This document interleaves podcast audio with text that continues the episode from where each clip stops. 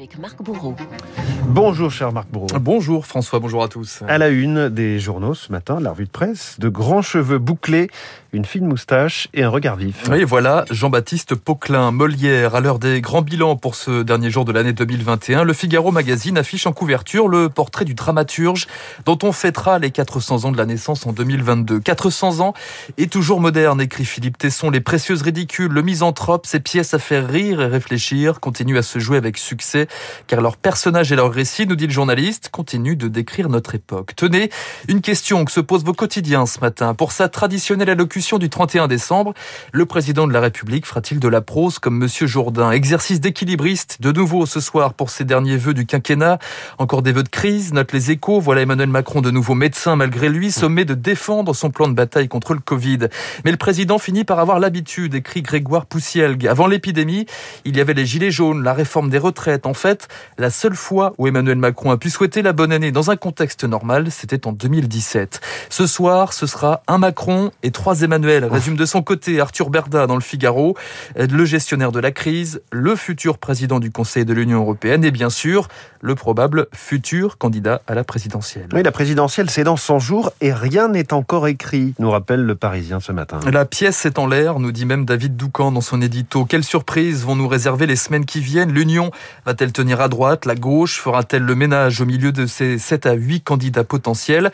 Pour espérer l'emporter, il faudrait un Hercule doublé d'un Moïse, sourit amèrement un élu socialiste. Enfin, quid d'Éric Zemmour? Le Parisien ironise. Ce fan de Bonaparte ne peut ignorer les 100 jours, ces quelques semaines en 1815, quand Napoléon euh, faisait un, un retour triomphal à Paris avant de devoir abdiquer après l'échec de Waterloo. L'opinion, de son côté, propose une lecture un peu plus singulière du scrutin qui vient. Pour 2022, tous les candidats voteront Chirac. Les états-majors scrutent de très près en ce moment le modèle de la campagne du candidat RPR en 95.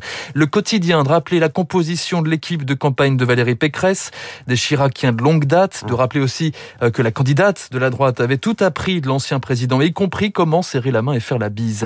Anne Hidalgo, de son côté, rêve en secret d'un parcours à la Chirac, de l'hôtel de ville de Paris à l'Élysée.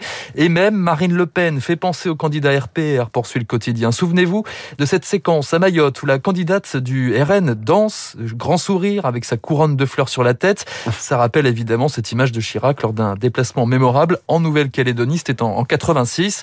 Quant à Éric Zemmour, autant dire que ses amis ne sont pas tendres. Paul-Marie Couteau juge le polémiste trop urbain, trop minéral pour faire du Chirac. Il y a tout au plus chez Éric Zemmour, dit-il un peu d'Edouard Balladur. J'aime bien le côté euh, trop minéral, cet adjectif. Alors en attendant le verdict des urnes, euh, bah, les Français n'ont pas le moral. À peine 17% des Français sont optimistes pour 2022. 59% anticipent une année identique à 2021. Ce n'est pas fameux, mmh. euh, nous dit le, le, sondage du Figaro ce matin. Oui, ce soir, la fête sera encore gâchée, titre l'Alsace. Une Saint-Sylvestre plongée par le, plombée par le Covid, pardon, écrit la Charente Libre. Et parmi les principaux concernés, les jeunes, nous dit le Monde. Le quotidien raconte par exemple la soirée organisée organisé par un étudiant lillois. Test antigénique obligatoire pour la vingtaine d'invités, se vante-t-il. Le jeune homme est allé jusqu'à réquisitionner un pharmacien pendant une heure et demie pour dépister tout le monde. Les invités attendront ensuite une trentaine de minutes. Si c'est positif, malheureusement, ils devront rentrer chez eux. Et est-ce que c'est si grave que ça, finalement? Se demande l'essayiste Jérémy Pelletier dans les pages opinion du Figaro. Oui, parce qu'en vérité, la société de la fête, la société de la fête a cédé sa place à une société de la flemme.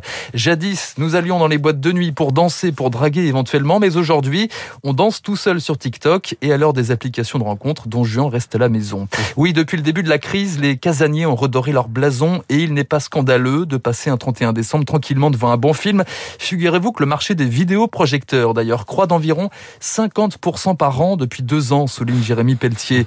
L'essayiste, très pessimiste enfin sur le retour de la fête en 2022, on va plutôt passer notre temps à nous compter, à nous compter électoralement, en termes de vaccination, en termes de jauge.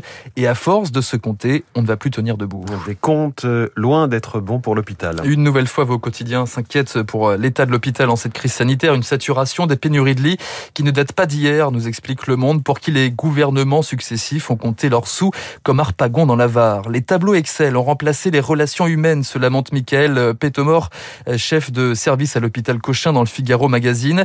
Ça va tanguer, prédit de son côté Martin Hirsch, le patron de la PHP dans les échos.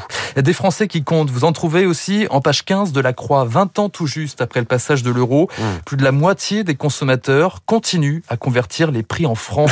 Quand je mange une pizza à 15 euros, quand je mange une pizza à 15 euros, je me dis 100 francs la calzone, c'est un peu salé, raconte par exemple Caroline. 20 ans après, la conversion en francs n'est pas vraiment surprenante, poursuit la Croix. Souvenez-vous de vos grands-parents qui vous parlaient d'anciens francs. Eh bien là, mmh. c'est la même chose. Il faut bien attendre 50 ans avant qu'on se familiarise avec une nouvelle valeur. C'est le temps qu'il avait fallu au XVIIIe siècle pour s'adapter au mètre, au litre et au kilo. 1 euro égale 6,55 957 francs. Effectivement, bravo. Alors, euh, ou alors 100 francs, c'est 15 euros. Bon, la Croix qui nous parle aussi d'une valeur sûre. Une éclaircie quand même en 2021. Les Français dévorent des livres, euh, des ventes en hausse de 19% cette année. Une bonne nouvelle à l'aube d'une année Molière, écrit Jérôme Chapuis.